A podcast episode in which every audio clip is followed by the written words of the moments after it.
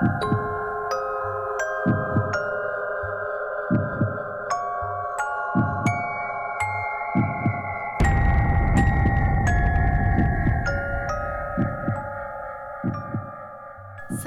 dans la nuit, Cécile était seule à la maison et regardait la télé quand le téléphone sonne.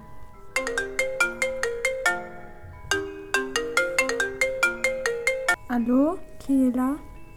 Je suis l'homme avec la main ensanglantée. Je me tiens à 10 mètres de vous. Cécile a très peur. Son corps tremble.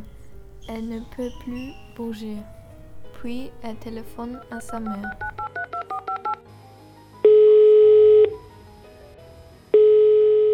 Cécile, qu'est-ce qu'il se passe? Un homme inconnu m'a téléphoné et il a dit qu'il est devant ma maison. Il dit qu'il est l'homme à la main ensanglantée. Va tout de suite au salon et cache-toi dans l'armoire. N'ouvre pas la porte. Elle va au salon et se cache dans l'armoire. Je suis l'homme avec la main ensanglantée. Je me tiens maintenant à 5 mètres de vous. Cécile a de nouveau très peur.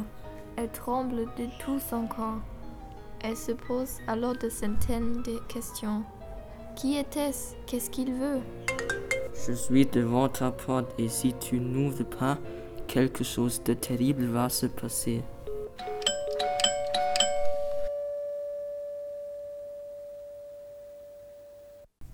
Cécile est en sueur. Avec la voix de sa mère dans l'oreille, elle se dirige vers la porte.